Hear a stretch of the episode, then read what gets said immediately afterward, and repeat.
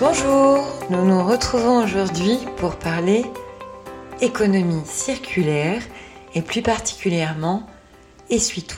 On va parler des essuie-tout lavables.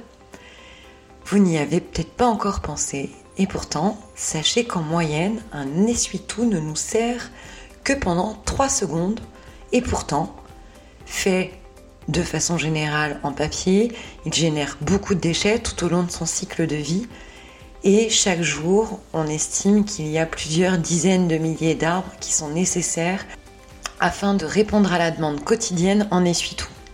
Donc l'impact évidemment sur la déforestation est extrêmement important, plus tous les effets de bord que ça peut avoir sur la faune et la flore.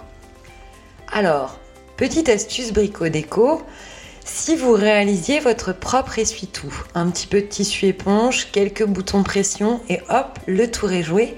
Et en plus, vous pourrez même le customiser aux couleurs de votre cuisine. C'est relativement simple, il suffit d'être équipé d'une bonne machine à coudre. Maintenant, c'est pas le cas de tout le monde.